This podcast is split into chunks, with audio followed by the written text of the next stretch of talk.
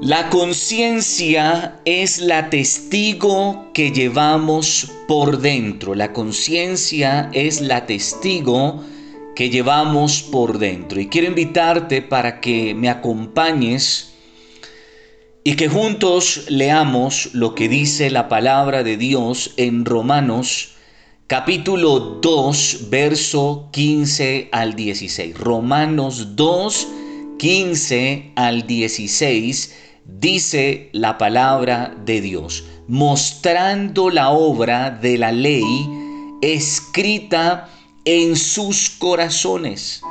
Por favor, resalta en tu Biblia la siguiente frase, dando testimonio su conciencia, dando testimonio su conciencia y acusándoles o defendiéndoles sus razonamientos en el día en que Dios juzgará por Jesucristo los secretos de los hombres conforme a mi evangelio, conforme a la palabra de Dios. Recordemos, mis amados, que la conciencia es la facultad común a todos los seres humanos que nos permite discernir entre el bien y el mal y nos impulsa a escoger entre las dos. La buena elección dependerá del fundamento sobre el cual esté cimentada nuestra conciencia si nuestra conciencia está cimentada sobre el Evangelio, sobre la palabra de Dios, sobre Jesucristo, sin duda alguna vamos a escoger la mejor opción, optaremos por el bien. Pero si al contrario nuestra conciencia está cimentada sobre la arena, sobre la nada, mis hermanos, triste y dolorosamente tomaremos unas malas decisiones. Optaremos por lo malo. Optaremos por lo que va contrario, opuesto a los principios establecidos por Dios en su bendita palabra. Tanto la naturaleza como la Biblia nos enseña que la conciencia opera en todo nuestro ser en relación a los dilemas de carácter moral. Cuando la Biblia dice en esa primera parte de Romanos 2.15 dice Pablo, mostrando la obra de la ley escrita en sus corazones, no se está refiriendo específicamente a la ley de Moisés, esto es la Torá, el decálogo, los diez mandamientos escritos en piedra, sino a la obra de una ley moral similar dentro de cada persona. Te recuerdo lo que te enseñaba anteriormente. La ley de Moisés, digamos que es un conjunto de otras leyes que otros pueblos habían establecido. Y entonces surge una pregunta. ¿Qué inspiró entonces esas leyes que primeramente estaban establecidas? Un ejemplo en el código Hammurabi. ¿Quién los inspiró? Pues el Espíritu de Dios cuando escribió las obras de la ley desde un principio en el corazón humano. Más adelante te enseñaré algo muy hermoso en el caso de Caín y Abel. Por ejemplo, ¿quién les enseñó a ellos el honrar a Dios, el agradecer a un Dios, el reconocer a un Dios, el honrar a un Dios? ¿Quién les enseñó? Si para el momento todavía no, no, se había establecido la ley de Moisés respecto al dar, respecto al honrar, respecto al bendecir a un Dios. En este caso, pues a nuestro Dios. Entonces aquí entra a jugar un papel importante y es que la obra escrita en el corazón del hombre, las obras de la ley, las obras de la ley escritas en el corazón del hombre. A eso se está refiriendo Pablo. No a la ley escrita en piedra, obviamente inspirada por Dios a Moisés, sino que hay unas obras de la ley que desde un principio Dios las escribió en la conciencia, en el corazón de cada persona, de cada individuo. La conciencia es uno de los aspectos de nuestra semejanza a Dios y prueba que somos responsables ante el tribunal del Creador. Dice la palabra de Dios en la segunda carta del apóstol Pablo a los Corintios, capítulo 5, verso 10, en nueva traducción viviente. Segundo, segunda carta a los Corintios, capítulo 5, verso 10. Dice la palabra, pues todos tendremos que estar delante de Cristo para ser juzgados cada uno de nosotros recibirá lo que merezca por lo bueno o lo malo que haya hecho mientras estaba en este cuerpo terrenal. Atención, porque todo el mundo, toda persona será juzgada, dice la Biblia, por lo bueno o por lo malo indiferente si conocía o no la Biblia, si algún día la hubiera leído o no, indiferente si conocía a Dios o no, todos vamos a ser juzgados a partir de las obras de la ley escritas en el corazón del hombre. Desde luego, que vamos a ser condenados quienes no conozcamos la palabra, quienes no conozcamos la Biblia. Claro que sí, porque es fundamental conocer la palabra y conocer al autor de la palabra, en este caso al Señor. Pero indiferente no va a ser excusa para una persona el que le diga al Señor, Señor, es que yo nunca tuve una Biblia, es que a mí nunca me predicaron, es que yo nunca fui a una iglesia. No, no importa. Porque una persona va a ser multada en esta tierra, ejemplo, nuestro país, a partir de un código de policía. Indiferente si conozco o no el código.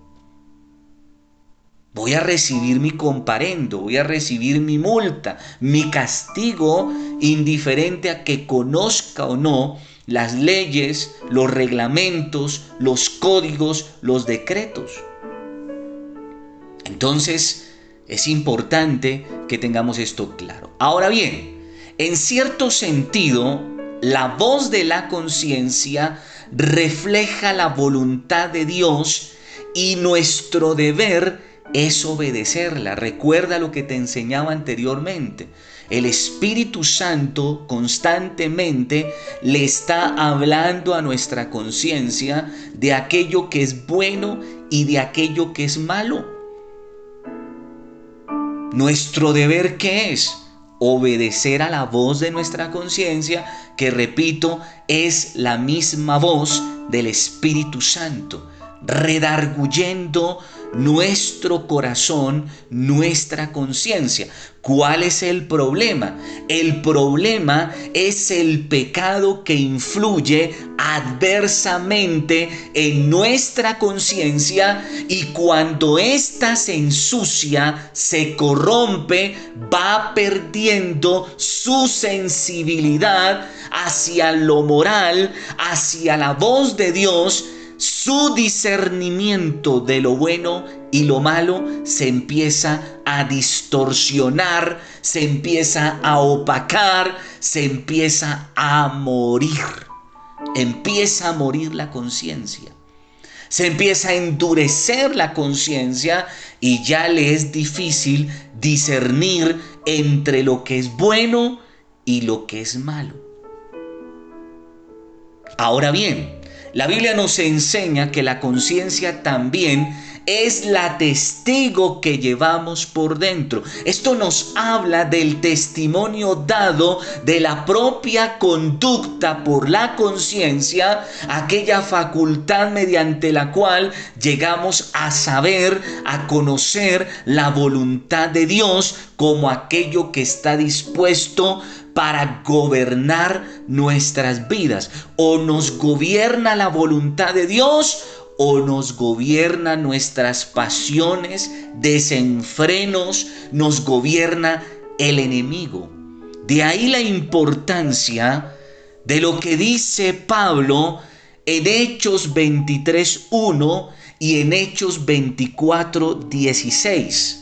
Hechos 23.1 lo estaré leyendo en la versión Palabra de Dios para Todos, que dice, Pablo fijó la mirada a los asistentes a la reunión del consejo y dijo, hermanos, he vivido toda mi vida ante Dios como ciudadano de bien con mi conciencia limpia.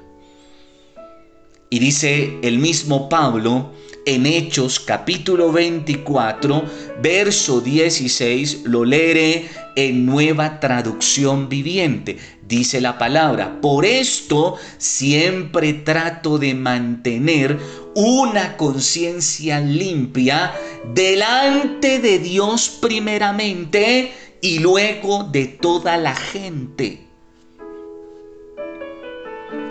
De ahí la importancia de lo que está diciendo Pablo. Que nuestra conciencia procuremos cada día tenerla limpia, tenerla pura, tenerla buena, primeramente delante de Dios y luego delante de los hombres. Muchas veces la gente procura estar bien delante del hombre pero se olvida de estar bien delante de Dios. Esto habla de una careta, esto habla de hipocresía, de mentira, porque son unos delante de la gente, del hombre, y otros totalmente diferentes delante de Dios para que nuestra conciencia pueda dar un buen testimonio de nosotros, será necesario, como Pablo, procurar cultivar una conciencia y la Biblia llama, eh, da esta, esta palabra, irreprensible, una conciencia irreprensible, esforzándose de la manera en que un atleta se entrena para ser el mejor. Y entonces dice el apóstol Pablo en la primera carta a los Corintios, capítulo 9, verso 27, nueva traducción viviente, Primera de Corintios 9, 27, nueva traducción viviente, dice la palabra, disciplino mi cuerpo como lo hace un atleta lo entreno para que haga lo que debe hacer. De lo contrario temo que después de predicarles a otros, yo mismo quede descalificado. Entonces, nuestra conciencia necesita ser entrenada. Nuestra vida espiritual necesita ser entrenada. En la versión Reina Valera dice, necesito castigar mi cuerpo. Entonces mi hermano, ¿qué tanto necesitamos nosotros como hijos de Dios, como iglesia de Cristo, castigar entrenar nuestro cuerpo espiritual, nuestro ser interior, nuestra alma, nuestro espíritu, nuestra conciencia, como lo hace un atleta para ser los mejores, para que nuestra conciencia sepa con claridad qué debe hacer, qué elección debe tomar.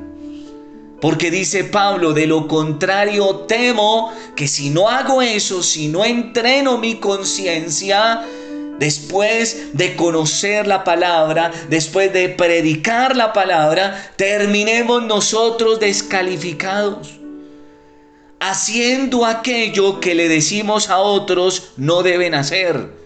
Decir aquello que le decimos a otros, que le predicamos a otros, no deben decir. Entonces por eso mi hermano, es importante cada día, cada mañana que nos levantamos, comenzar a qué? A proponernos, a procurar cultivar una conciencia irreprensible. Y esto debe ser una constante, primero delante de Dios y luego delante de los hombres. Por eso cuando vamos a ministrar la Santa Cena, lo primero que hacemos es evaluar cómo estamos primeramente ante el Señor. Segundo, cómo estamos ante nuestra familia. Tercero, cómo estamos ante los hermanos de la iglesia. Cuarto, cómo estamos ante el prójimo, esto es, los vecinos, los compañeros de trabajo, de estudio. ¿Cómo estamos?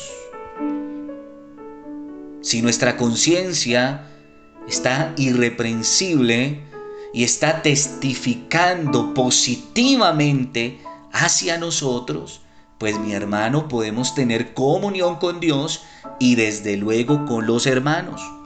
De lo contrario, mi hermano, pues es mejor quedarnos quietitos.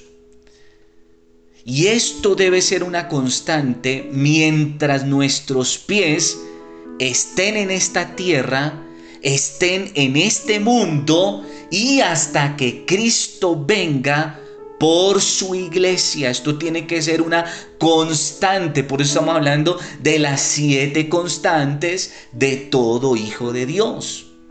Dice la palabra en Filipenses capítulo 1, verso 10. Filipenses 1.10 dice la palabra, quiero que entiendan lo que realmente importa a fin de que lleven una vida pura e intachable hasta el día en que Cristo vuelva. Y lea conmigo el capítulo 2, verso 15 de Filipenses, para que nadie pueda criticarlos. Lleven una vida limpia e inocente como corresponde a hijos de Dios y brillen como luces radiantes en un mundo lleno de gente perversa y corrupta.